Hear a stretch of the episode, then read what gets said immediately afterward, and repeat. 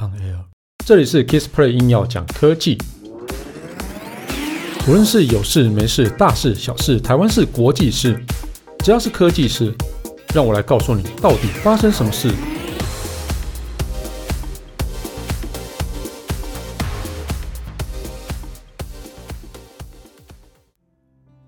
嗨，大家好，我是 Kissplay。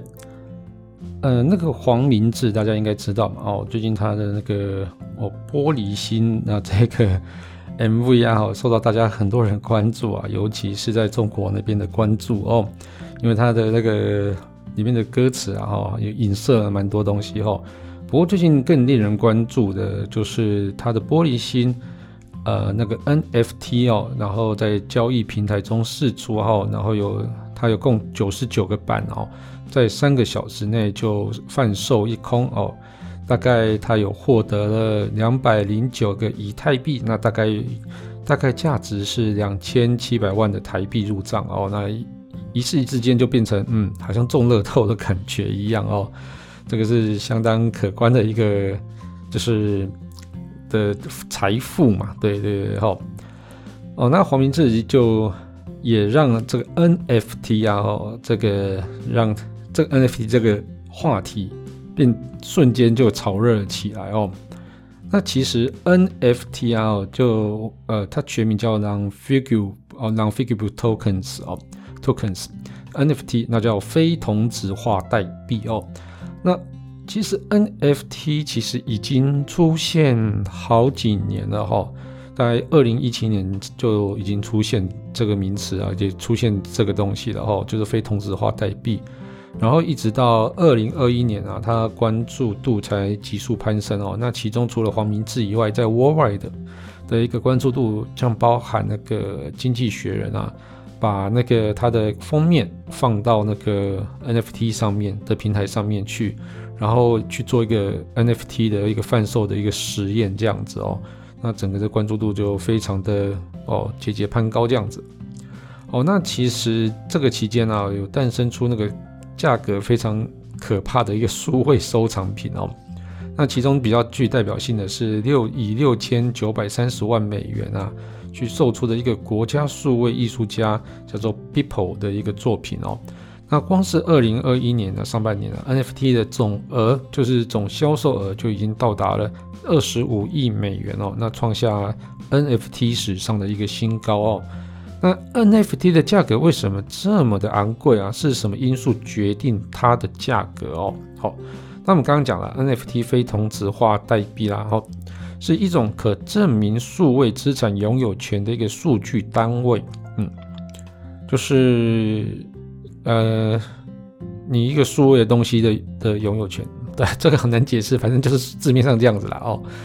那呃，NFT 是。在呃，但基于区块链上呃所诞生的哦，那有那通常都是用以太币来去做计价单位这样子哦。那它可以是任何的数位档案啊，包含影像啊、音乐、游戏道具啊，或是推特的截图。那大部分的 NFT 啊会在交易所啊交易所所拍卖哦。例如说 OpenSea 哦这样子的一个东西，就是可以在数位平台上哦、呃、去。好像 OpenSea 这样就是一个它的那个 NFT 的交易平台哦。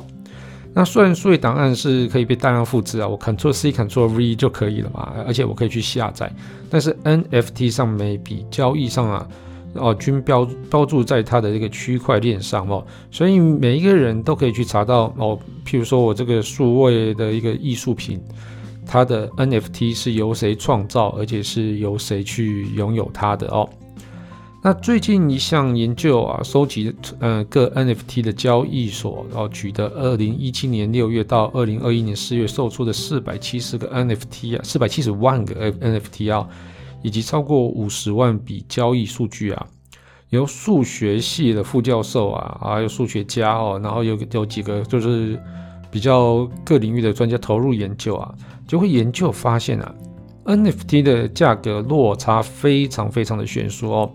那前百分之一的平均交易额啊，超过一千五百万美元哦，这个都是以以太币来去做计算，然后去折合美金的价的价格哦。那但是呢，有呃有百分之七十五啊低于十五美元，也就是说哈，有大概百分之七七十五美元，算台币多少元啊？三十三百三，好像四千四千五百块嘛哦，哎，四千五吗？还是四百五？呃，四百五，四百五十块钱，也呃，所以如果说我们低于五百块就相当于不值钱的话，那其实大部分的 NFT 其实就是就是差不多这这样的价格而已哦。那研究结果也指出啊，影响 NFT 的价格有三个原因哦。第一个是视觉的一个特征哦，然后以及要相关的 NFT 先前的一个销售情况，还有另外是买家卖家的一个知名度哦。所以这三个其实就会决定 NFT 的一个价格。那其实这跟实呃实体的那种贩售价格好像也是有差别，有有相关的哦。例如说实体的画作啊，你有一个知名画家所画出来的一幅画，然后另外一个不知名画家所画画出来的一幅画，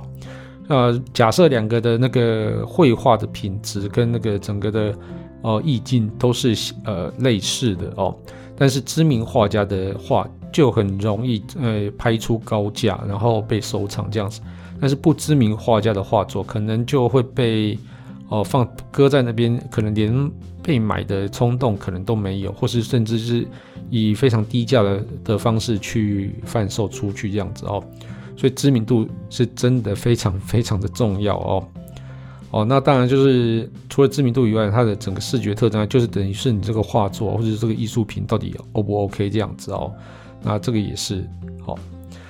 那参与研究的 IBM 视觉人工智慧实验室的负责人他表示啊，哦，那其实这些作品啊，大多数其实都是卖不出去啊，因此也不会进入到到他们的一个分析系统里面。他不认为艺术家可以轻易在 NFT 市场上赚到大钱哦，因为只有少数人才可以做到这样子的一个啊能力。我们刚刚也看了啊，就只有百分之一啊，哈，百分之一的人有办法卖出那个一千多万的一个美元的一个价值哦，哦，诶，一千五百元以上美元以上的价值哦，那其实这个很难啊哦。好，所以你要赚大钱，像黄明志这样子，其实也是蛮不容易的哦。不过尽尽管如此啊，那个刚刚讲的那个实验室的负责人啊，他表示啊，他对于 NFT 的前景其实还保持蛮乐观的啊，因为有些它呃它只能存在好几年，那有有一些是短暂的趋势啊，然后他们发现这个市场市场正在成长中，而且开始存在我们可以追踪的一些结构行为还有规则这样子，所以啊，他们认为啊，就 NFT 啊应该还会伴随大家很长一段时间啊。那这个其实也是跟数位货币的一个呃成长出现也有关，然后那另外一个研究机构啊，也跟呃就是刚刚讲那个实验室的负责人有一样的看法哦。他说他呃他们在今年的十一月的时候发出一篇文章啊，他里面所说哦，NFT 虽然说是呃基呃是利基市场哦，但是距离主流市场还有一段距离。不过这个机构的一个呃。就是最新调查显示，NFT 啊以后应该有机会打入主流市场这样子哈。那呃，其实主流的定义到底是什么哦？就是有超过百分之五十的消费者啊都使用的一个东西，就叫做主流市场嘛。就像流行音乐，就算是主流的音乐市场，有百分之五十的消费者都去听这些主流的音乐。哦，那截至二零二一年的第三季度啊，有百分之。呃，百分之七十五的美国人啊，还不知道什么叫做 NFT 哦。台湾我觉得差不多，可能也差不多是这样子了哦。但对于 NFT 熟悉的人来讲啊，有超过五成的人喜欢 NFT 的那个稀缺数位资产的一个概念，也乐于当成这个投资啊哦。所以啊，他们就认为啊，这个光这一点就足以证明 NFT 呃有具备进入大众视野的一个潜力了哦。好，所以大家。对 NFT 不晓得有没有稍微嗯了解一点点哦？其实我们就是把它当成一个叫做游戏场的代币了哦。那这个代币可以去换成现金，就是这样子哦。那我们用游戏游乐场的那个代币去玩游戏嘛，但是这个呃这个代币呢是去去买一个数位资产的一个证明这样子哦。好，大概就是这样子的概念啦。啊，也大概就跟那个什么以太币啊，就是等于跟货币其实有。呃，几乎同等的一个概念，然后好了，那这一集的节目就到这边告一段落。如果你喜欢我的节目的话，欢迎订阅与分享。那如果你是 Apple Podcast 听众的话，也别忘了在上面帮我留个言，让我知道你有在收听。那最重要是帮我打五颗星。如果你有什么问题想要交流的话，也欢迎到 Facebook 粉丝团 Kiss Play 可以按 S P L Y 上面留言给我。谢谢，拜拜。